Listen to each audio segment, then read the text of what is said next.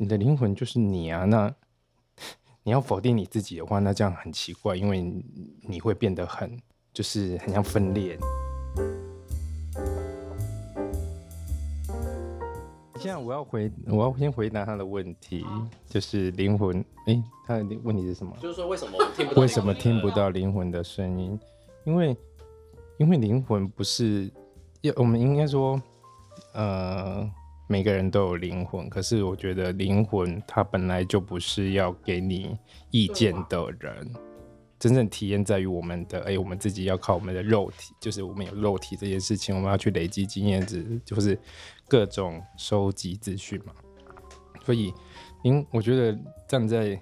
我自己也觉得啦，站在灵魂的角度，他不会跟你说哦，今天这样子做一定呃有绝对的好或是不好。我觉得那个有时候我们自己呃我们接受的各种价值观，或是我们自己的评估下，我们一定会有一个选择嘛，对不对？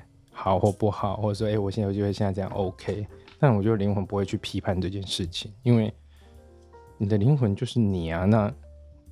你要否定你自己的话，那这样很奇怪，因为你会变得很，就是很像分裂、分裂的状态。所以我觉得灵魂，你听不见灵魂的声音，其实蛮正常的。但是会不会听见灵魂的声音，在 case 里面是有的。可是我会觉得那个那个比较像是你对于这件事情，比方比如说你要问工作，或者是你问。呃，我要我要读什么科系？只反正就是你你有一个主题。那我们常常读的是，如果你这时候问的话，灵魂可能会给你一个，哎，他觉得你的肉体好像比较倾向倾向这一个东西，他那这时候会有讯息。对，哎，你喜欢什么颜色？呃，或是呃 A 跟 B，我要选哪一个比较好？如果这时候有讯息了，应该说。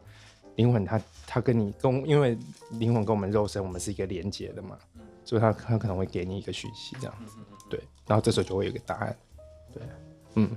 那我想请问，假设说，好像可以给我个答案，好了，那我们就人生中有一堆事情需要做决定，对。那我平常如何训练，我可以听到我自己灵魂的声音这件事情？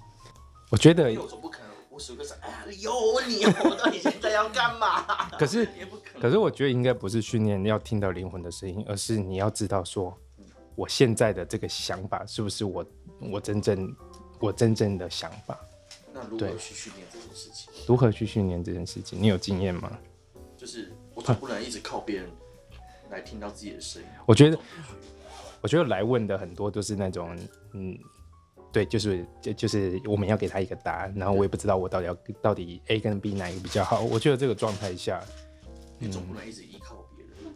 是，可是我觉得每个人个性不同，有些人就是很没有主见啊，就是你要听，就是你要听别人说哦这个好，然后他，但是给他的意见之后会不会听又是另外一回事嘛？对啊，也对啊，所以就就很难说。